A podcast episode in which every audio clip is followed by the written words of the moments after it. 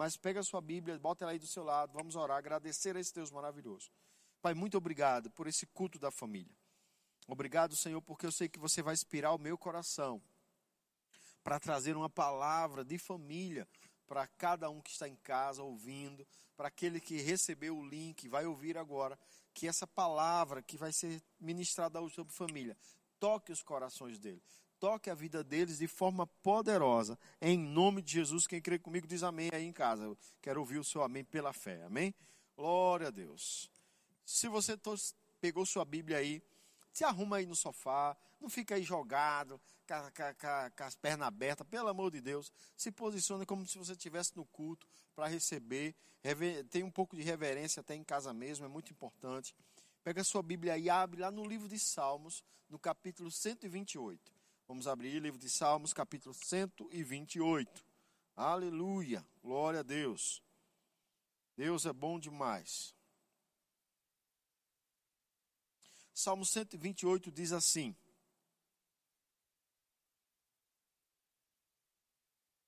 Bem-aventurado aquele que teme ao Senhor e anda nos seus caminhos. Do trabalho de tuas mãos comerás, feliz serás e tudo te irá bem.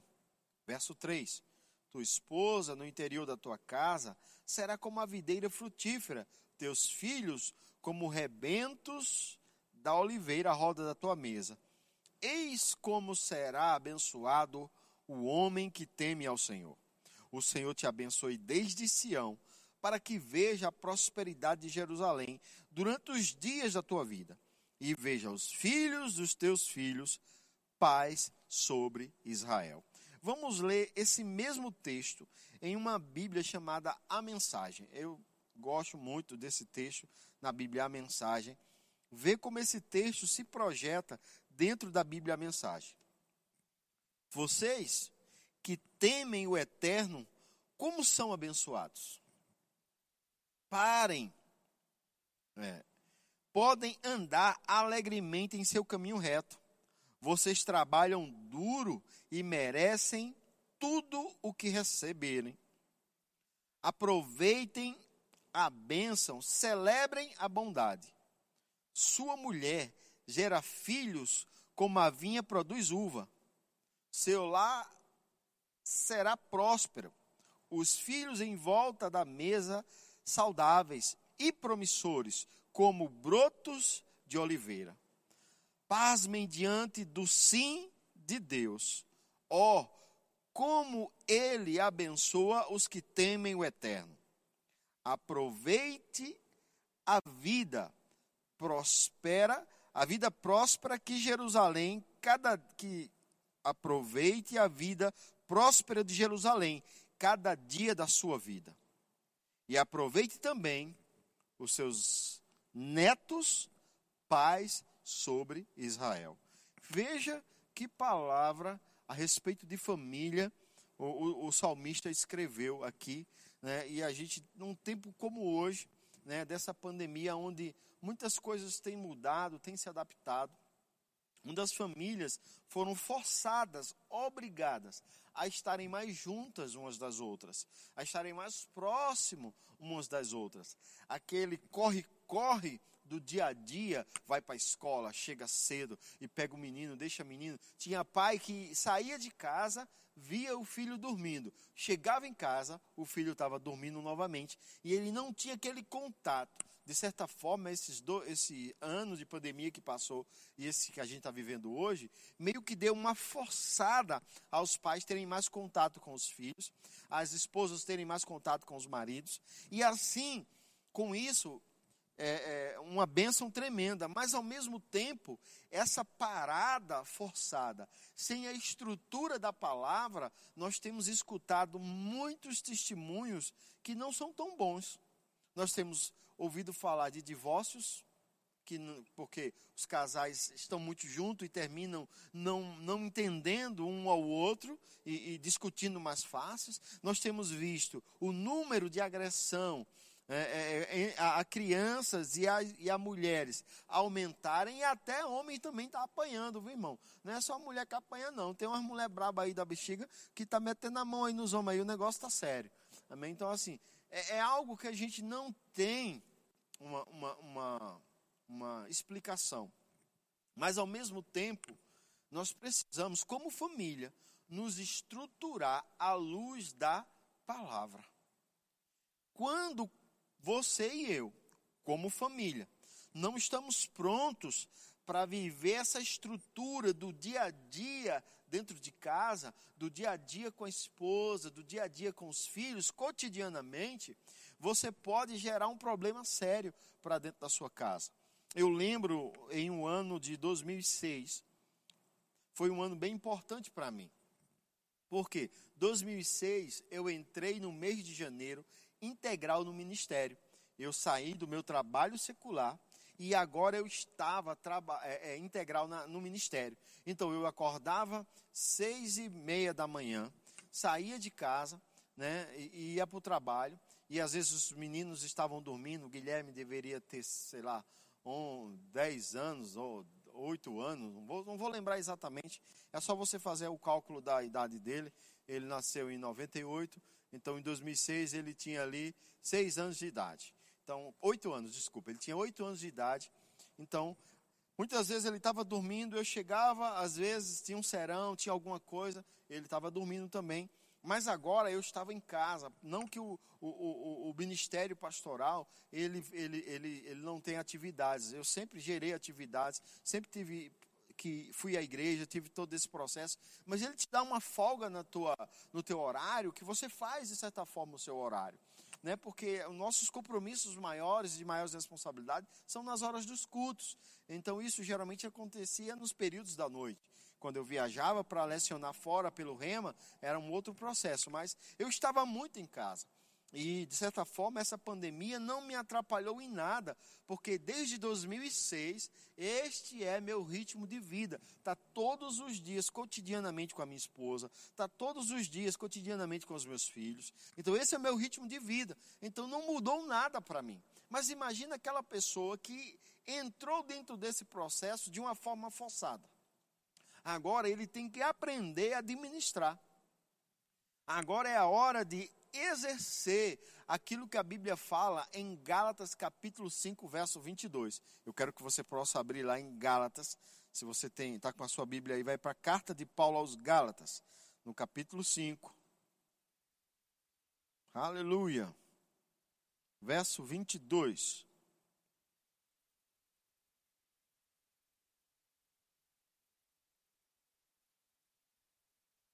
Ele diz assim: Mas o fruto mas o fruto do Espírito é amor, alegria, paz, longanimidade, benignidade, bondade, fidelidade, mansidão, domínio próprio.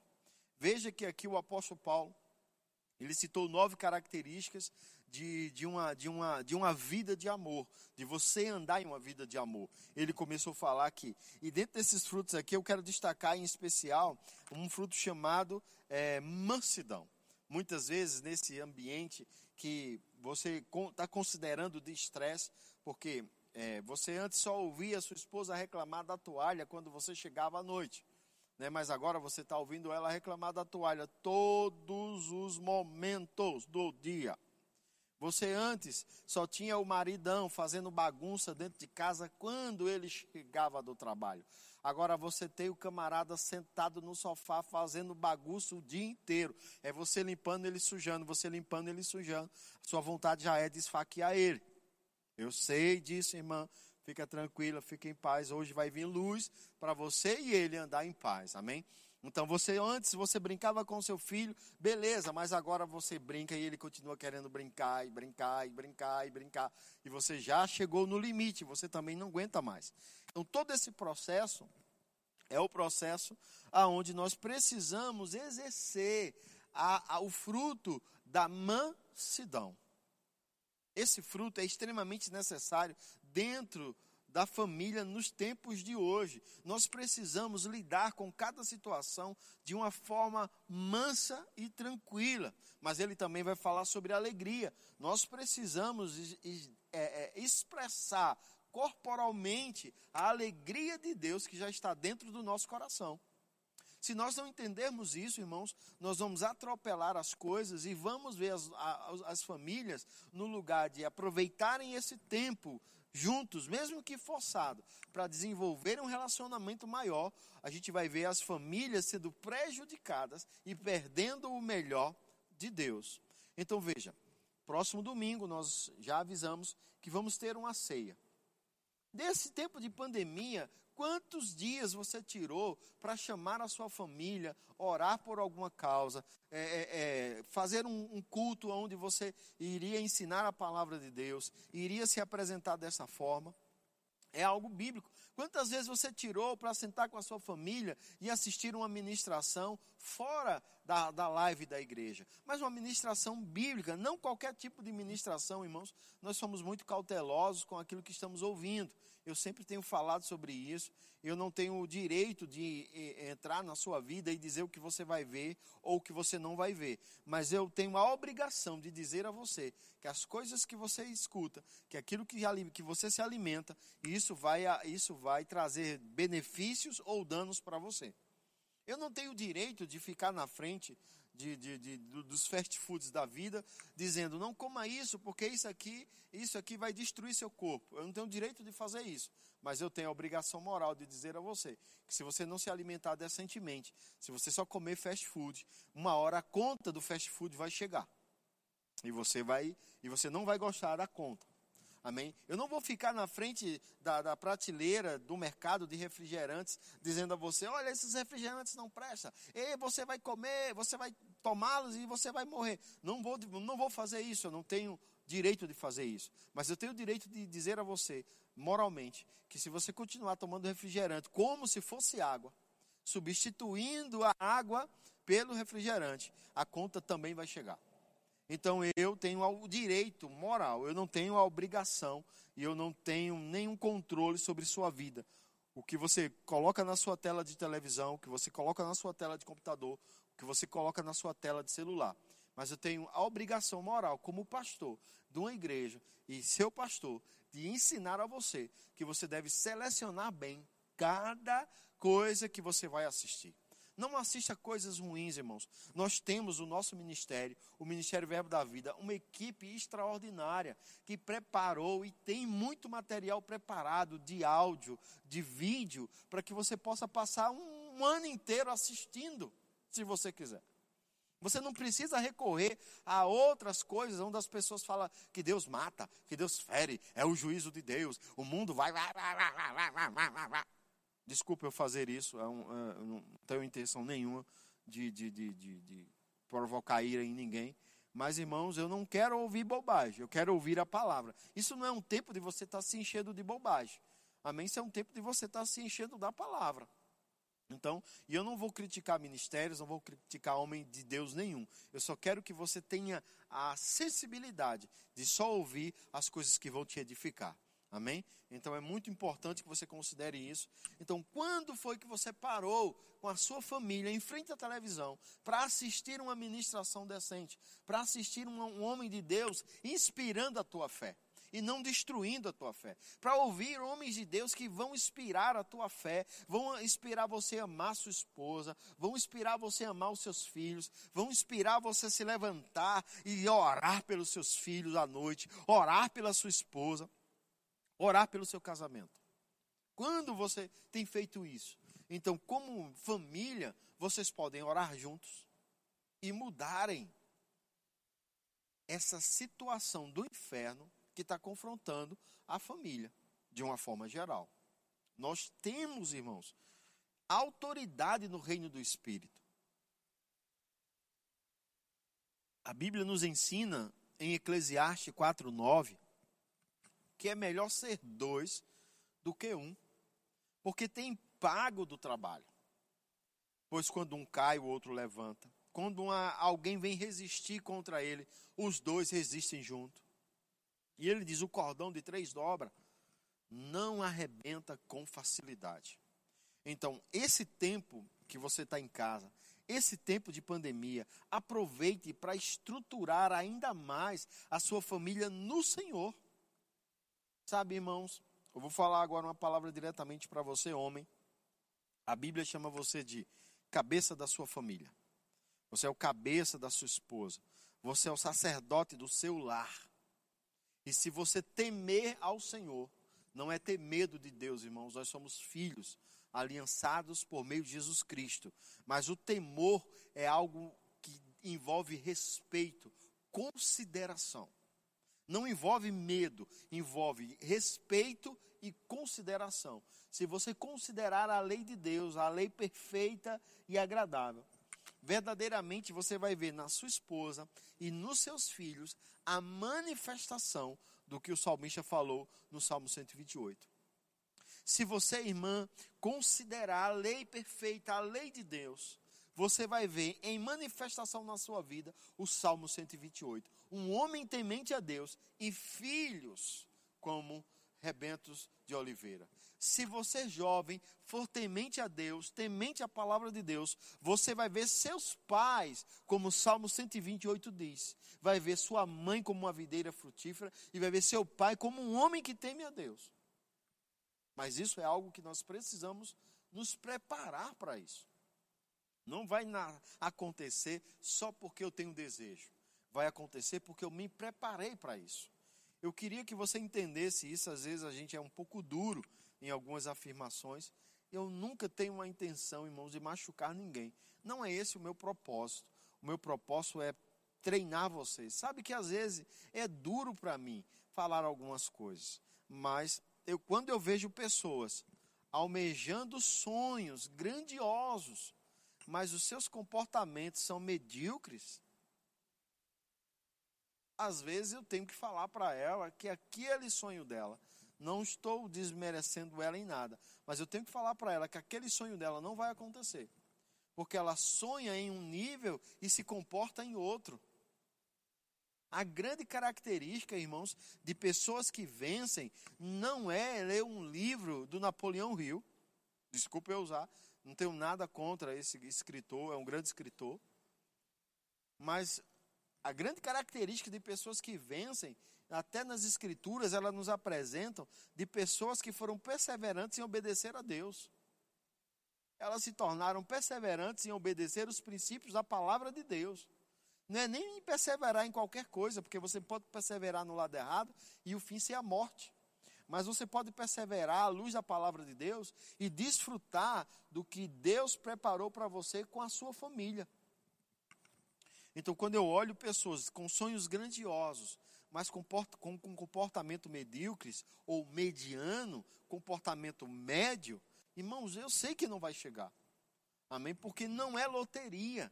Isso aqui se chama é, é, é perseverança, fé na palavra.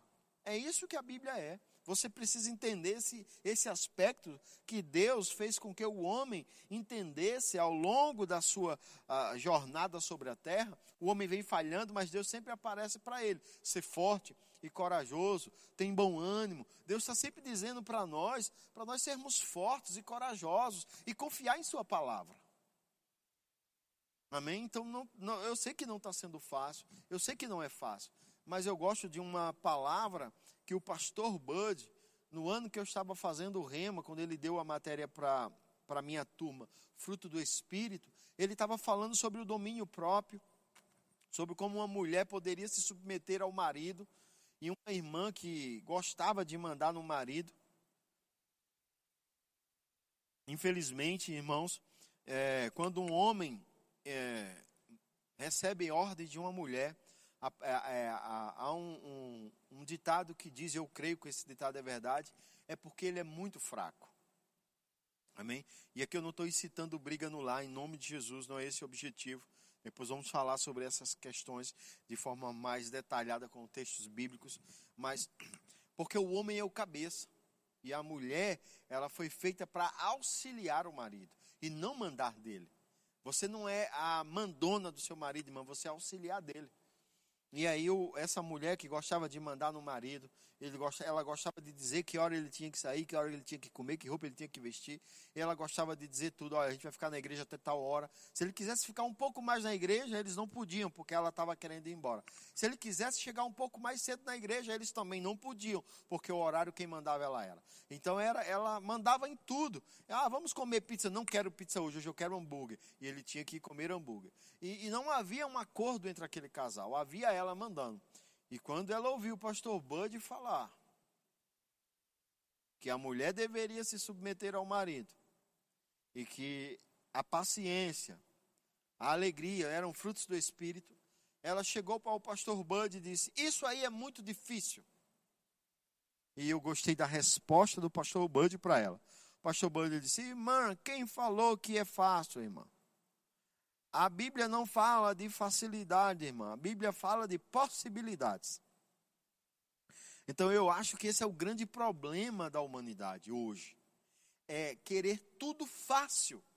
Mas a Bíblia, a palavra de Deus, não é um livro de facilidades, irmãos. É o nosso manual das possibilidades. Se você, Jesus disse, tudo é possível ao que crê.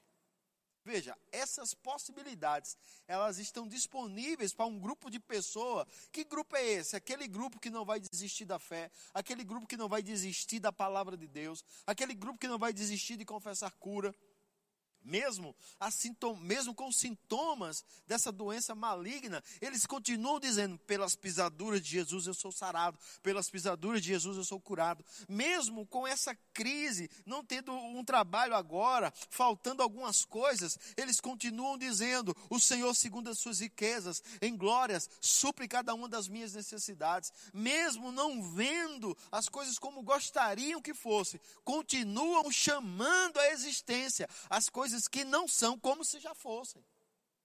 Esse é o grupo que Deus diz: tudo é possível ao que crê.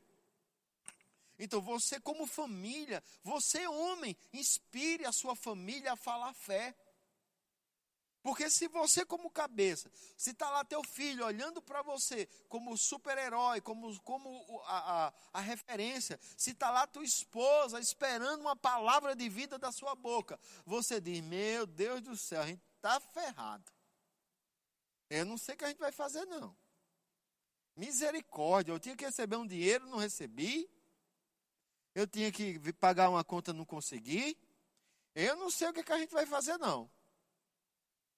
Meu irmão, isso não é palavra que você diga para inspirar sua família.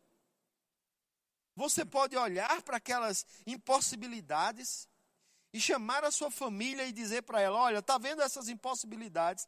Todas elas foram canceladas em Cristo, porque agora nós estamos aliançados, conectados com Deus. Irmão, é hora de você levantar-se dentro de casa e chamar a sua família para um tempo de fé, para um tempo de declaração.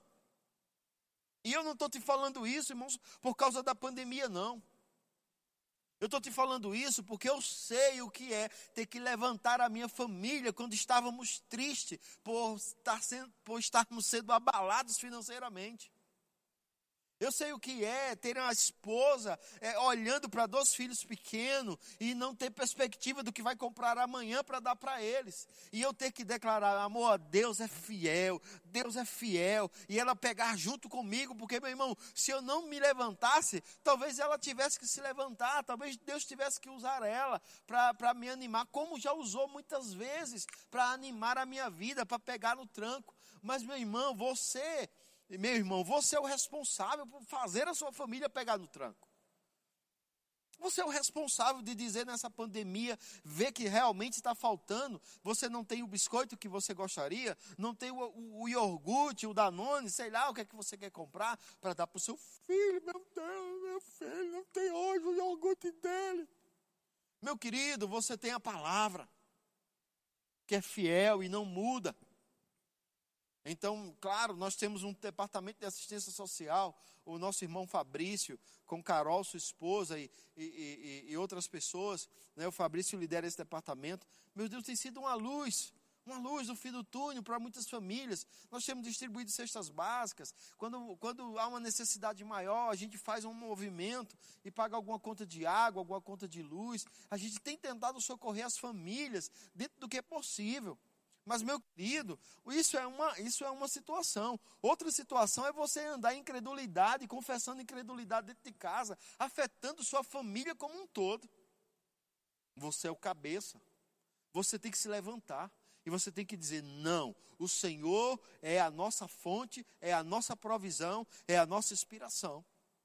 Você acorda de manhã, tá lá aquela conta dizendo a você assim, parece que ela foi, foi é, passou a noite inteira exposta a uma luz de neon. Quando você acorda de manhã, ela brilha para você assim, ó, bom, dizendo hoje eu tenho que ser paga, hoje eu tenho que ser paga. É hora de você dizer vai dar certo, vai funcionar vai vir o dinheiro, vai vir a estratégia, vai vir a provisão. E você passar uma manhã inteira louvando a Deus. E quando é depois do almoço, a luz da palavra brilha em você e vem a solução para aquela conta. Vivendo pela fé, todos os dias. Você entende? Com a sua família, tendo experiência com eles, tendo experiência com seus filhos, com a sua esposa. Porque se nós nos deixarmos afetar por tudo que a mídia está falando, por tudo que os telejornais estão falando, por tudo que muitas vezes o nosso melhor amigo está falando, nós vamos nos deixar abater e não vamos entender o agir de Deus nesse tempo. E eu vou te dizer uma verdade que não muda: Deus está agindo. Agora mesmo, Deus está trabalhando ao nosso favor. Agora, nesse tempo presente, eu não estou sentindo nada, eu não estou sentindo nenhum tipo de arrepio, mas eu creio no que a Bíblia diz, que Deus trabalha a favor daqueles que o amam. Eu amo a Deus, Deus está trabalhando a meu favor. Se você ama a Deus, Deus está trabalhando a seu favor. E sabe o que acontece? Quando você for dormir, a Bíblia diz que o guarda de Israel não dorme e nem pisca cuidando de você. Cuidando de você. Então, meu querido, eu quero te dar uma boa nova para a tua família. Chegou luz para você hoje.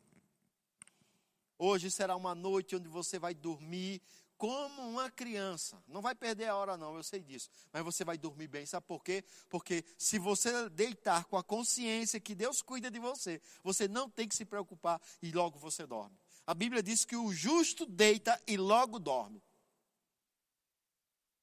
Mas o diabo fica perturbando com pensamentos e fica rolando em cima da cama, sem a mínima é, é, é, perspectiva. E Deus não quer isso para você. Deus te chama hoje, filho, filha, para se levantar no meio da sua família. Abra a sua Bíblia Leia Filipenses 4,19. Leia Salmos 23. Leia Isaías, leia Isaías 1,19. Leia Jeremias 33,3. Leia vários textos que fortalecem a sua vida nesse tempo.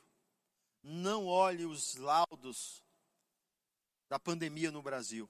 Não queira saber mais dos laudos da pandemia do Brasil. Queira saber o laudo de Deus para você. Se tiver precisando de cura, Isaías 53, 4. Se tiver precisando de prosperidade, tem vários textos. Salmo 23, Isaías 1, 19. Filipenses 4 e 19. Todos esses textos falam de prosperidade para você. Está precisando de paz? Mateus 6 e 33. Buscai, pois, em primeiro lugar o reino de Deus e a sua justiça, e todas as coisas serão acrescentadas. Não precisa andar ansioso. Pedro diz: lançai sobre ele toda a vossa ansiedade, porque ele cuida de vós. Existe uma verdade absoluta, irmãos, na palavra de Deus. Eu não quero que você não considere os princípios. Estou sempre falando sobre isso. É muito importante a higienização das suas mãos, é muito importante o álcool em gel, é muito importante a máscara, é muito importante né, você não estar aglomerado, abraçando as pessoas como se já tivéssemos em um tempo de normalidade. Isso tudo seria imprudência da sua parte você não considerar isso. E como ministro do Senhor, como pastor e também responsável por ensinar a uma sociedade que me ouve, que me escuta, princípios de moralidade e princípios de ordem e decência, que eu não quero ver o caos se tornar em um tempo ainda maior, não é, não é pecado lavar as mãos, se higienizar, ter, manter um pouco de distanciamento que, que, que se pede para se manter, usar máscara, tudo isso, irmãos, é, é lícito de ser feito. Isso tudo é bíblico até, posso até dizer, porque a Bíblia fala sobre obedecer a Deus e obedecer aos homens. Mas quando esta obediência aos homens se torna um pânico e um caos para a nossa mente, que é o que está acontecendo, nós temos que começar a olhar um pouco mais para as verdades da palavra de Deus, para, para a nossa família ser blindada e guardada. Então eu quero motivar você a, de hoje por diante, estar estabelecido nessa palavra com a sua família. Faça decretos dentro da sua casa. Essa palavra tem sido muito usada nos últimos dias, decretos. O que é um decreto? É uma ordem da autoridade maior, determinando como as coisas vão acontecer. Você, homem, você tem a autoridade de baixar decretos dentro da sua casa. Baixe um decreto. Aqui só se fala a palavra de Deus. Baixe um decreto. Aqui só se abre a boca para glorificar o nome do Senhor. E aí você baixa esses decretos. E sempre que alguém é, quebrar um desses decretos, você chama a atenção.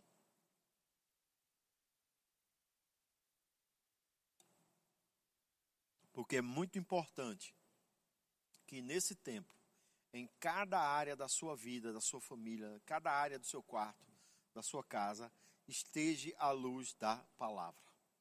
Porque as trevas estão passando e elas querem entrar em todos os lugares. Mas onde houver a luz, ela não consegue entrar.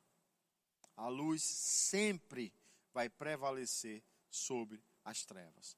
Então, como família, eu te quero te dar esse conselho nessa noite, para que você junte mais a sua família para falar do amor de Deus, para falar da abundância de Deus, para falar do quanto Ele é bom, para mostrar a sua paixão por Deus. Irmãos, nós precisamos ser apaixonados por Deus.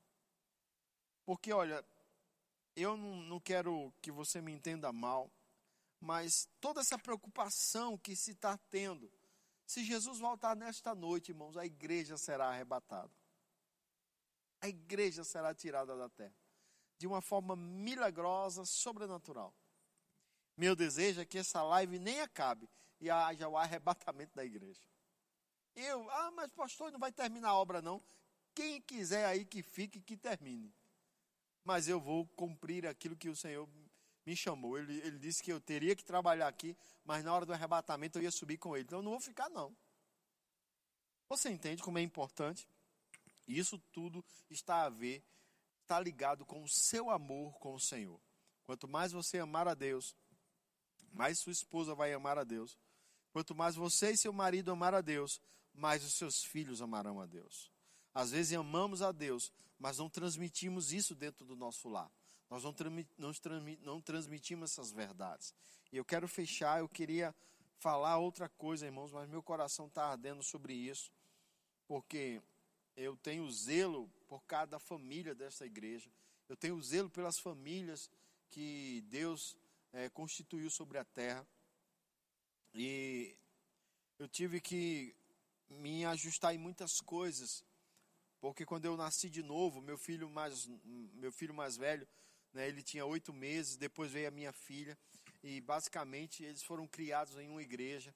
E a gente tivemos, já tivemos muitos embates na igreja e muitas situações com liderança, mas os nossos filhos nunca, nós nunca permitimos que aquelas situações de conflito viessem para dentro de casa. Irmãos, eu já tive cada situação no, no, trabalho onde eu trabalhava, coisas assim que eu digo, eu não volto mais para trabalhar. Eu não vou mais trabalhar naquela empresa. Mas eu chegava em casa, eu não descarregava aquilo na minha família. Eu não, eu não sobrecarregava a minha esposa nem os meus filhos com a pressão que eu estava passando no trabalho. Porque eu entendia que não era dessa forma que deveria fazer.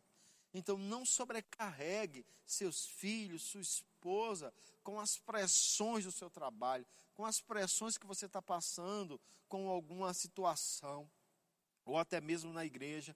Não sobrecarregue seus filhos com isso. Faça do seu lar um ambiente de paz. Faça da sua casa o refúgio seguro. Porque quando você age dessa forma, você está andando em amor e mostrando amor pelas coisas do Senhor a toda a sua família. E é um fruto que se colhe a longo prazo. Amém? É um fruto que se colhe a longo prazo.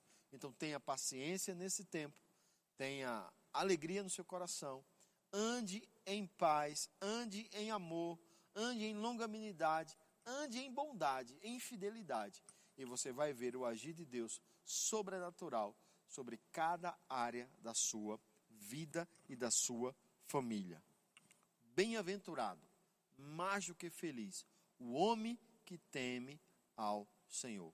O homem que teme ao Senhor, ele é mais do que feliz. E a esposa é uma videira frutífera e os filhos são rebentos de oliveira.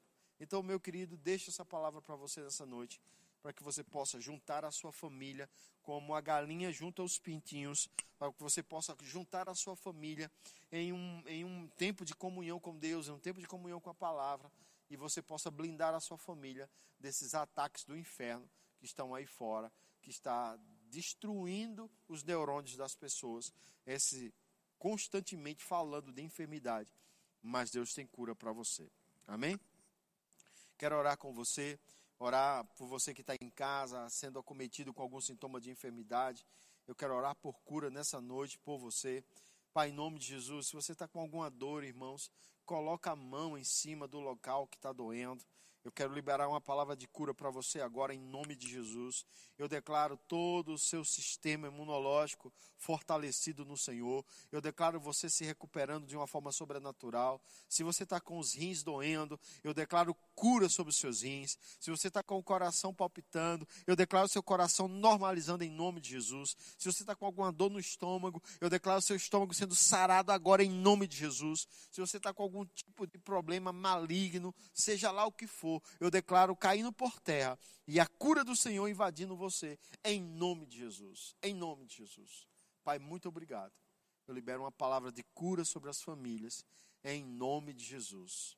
E eu libero também uma palavra de bênção, porque a tua palavra diz que somos abençoados com toda sorte de bênção. E eu declaro essas bênçãos se manifestando em o nome de Jesus. Que você tenha uma semana, um final de semana glorioso em Deus, desfrutando da comunhão e da presença dele com sua família, porque a melhor coisa que tem é andar em família. É o homem que habita em família é um homem abençoado. Amém? Então seja abençoado na prática dessa palavra e eu quero que você possa desfrutar de um tempo com a sua família precioso. Amém? Fica na paz.